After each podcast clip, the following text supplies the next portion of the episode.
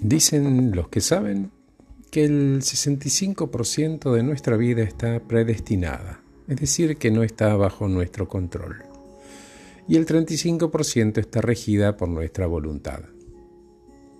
Existen objetivos en la vida de las personas, sea cual sea ese objetivo o misión o propósito, para la gran mayoría suele tratarse de algo mundano, como tener una carrera, una posición, ser rico y la verdad que no pretendo echarle la culpa, pero la mayoría de los sistemas educativos del mundo se orientan a ayudarnos a conseguir ese tipo de objetivo.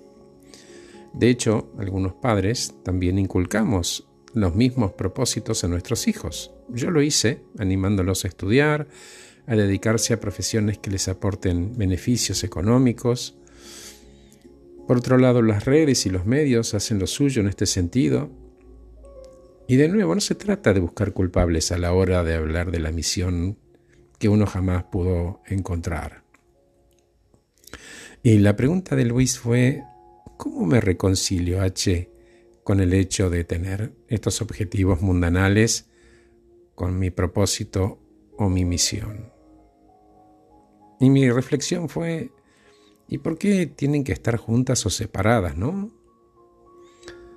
Porque es cierto, convengamos que por alguna razón todos estamos hoy de pie en la Tierra, precisamente en este instante de la vida del universo, con un cuerpo prestado para algo al que nos conviene cuidar, y las casualidades no existen. Y Luis me dice, pero no tengo idea cuál es mi misión, H. Y por favor, no me pongas presión porque vengo arrastrando esto de cuando era chico, ¿qué querés cuando seas grande? Y ya tengo 50 y no tengo la menor idea, H. ¿Vieron cuando éramos chicos y los adultos preguntaban, ¿qué vas a hacer de grande? Y claro, como había una expectativa de lo que el nene sería, de lo que el nene respondía en esa reunión familiar con 50 ojos mirándonos, la respuesta fácil era como papá o como mamá o lechero, bombero, aviador, bla.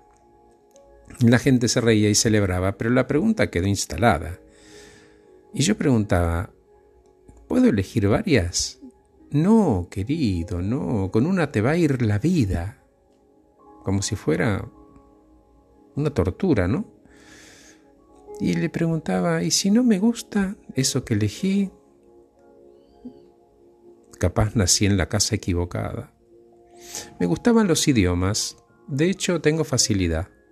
Me encantaba el arte, la pintura principalmente, ganaba los concursos.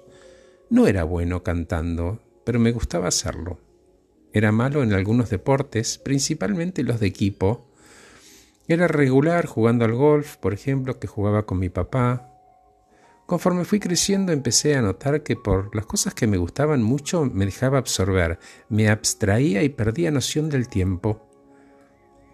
Lo seguí un tiempo y en algunos casos, como los idiomas y la pintura, persisten hasta hoy. Pero probé de todo porque evidentemente quería identificarme con algo. Tenía como esa compulsión de necesitaba identificarme con algo. Porque en ese momento entendía que era lo esperado, que era lo normal. Entonces, ¿alguien se preguntó qué es lo normal? Todo lo que oímos desde chicos es que hay que elegir, subrayado y en negrita. Y aparecían palabras como destino, vocación, o algo a lo que dedicarse durante su tiempo en esta tierra, ¿no? Y pregunto de nuevo, ¿y uno tiene que averiguar qué es esa cosa y dedicar su vida a ello? Pero ¿y si soy alguien que tiene un cableado distinto? ¿Qué pasa si hay muchos temas diferentes que me gustan y que quiero hacer?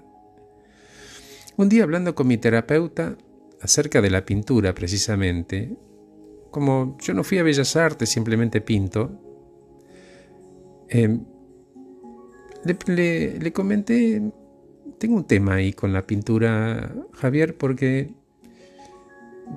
la gente ve mis cuadros y no saben que son míos. Yo no tengo un estilo, yo pinto lo que yo quiero.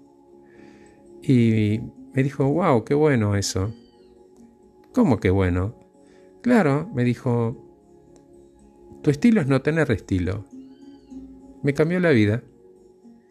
Entendí. Y me dijo, vos, Horacio, vos pintá. Claro, fue como un aire fresco, ¿no? Y, y, lo llevé a mi vida y empecé a ver modelos de personas que hacen muchas cosas, y todas bien, y no tienen una sola identidad. Ellos pintan, ellos bailan, ellos cantan también, ellos ayudan, construyen, lo hacen con amor. En la casa de mi abuelo estaba mi bisabuela, sentada siempre en una misma silla, con la misma ropa, saludando con una sonrisa a todos los que entraban. Tenía como un rodete acá arriba en la cabeza, bien tirante, ¿no? Siempre impecable ella. Y, ella le regalaba a, a, todos los que entraban una sonrisa, ¿no? Y entraba mucha gente en esa casa. Y ahora entiendo, ella estaba para eso a en ese momento de su vida y les ponía una sonrisa a todos los que estaban listos para recibirla. Era muy importante porque ella no faltaba nunca, estaba ahí todos los días. Rara vez es una pérdida de tiempo dedicarse a lo que a uno lo atrae, incluso si al final lo abandona, porque aprendiste y es posible aplicar ese conocimiento en algo totalmente diferente, de una manera que no te imaginabas. Te doy un ejemplo. Este don de la pintura, hoy lo uso no solamente para crear, sino para capacitar. En equipos de trabajo hago pintar a quienes capacito, armando equipos, por ejemplo, o despertando la creatividad como una actividad previa para hacer una tormenta de ideas, para buscar productividades, haciendo que cada uno pinte su cuadro y luego se sea un gran, gran cuadro colectivo. Lo que quiero decirles es, calma en el alma, reconcílense con el cableado interno, sea el que sea que traen. Vivan sus vidas honrando ese motivo por el cual están de pie en este globo azul y amigate con tus muchas pasiones. Porque como dijo Javier, mi terapeuta, tu estilo capaz es no tenerlo. Vos pinta. Y vos, el de allá atrás, vos corre. Y vos, sí, vos, vos, vos modela. Desdramaticen la misión.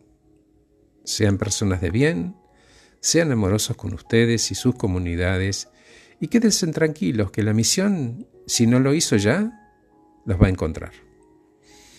Gracias por escucharme. Soy Horacio Velotti. Acabo de regalarles este podcast, La Misión. En serio. Que estén muy bien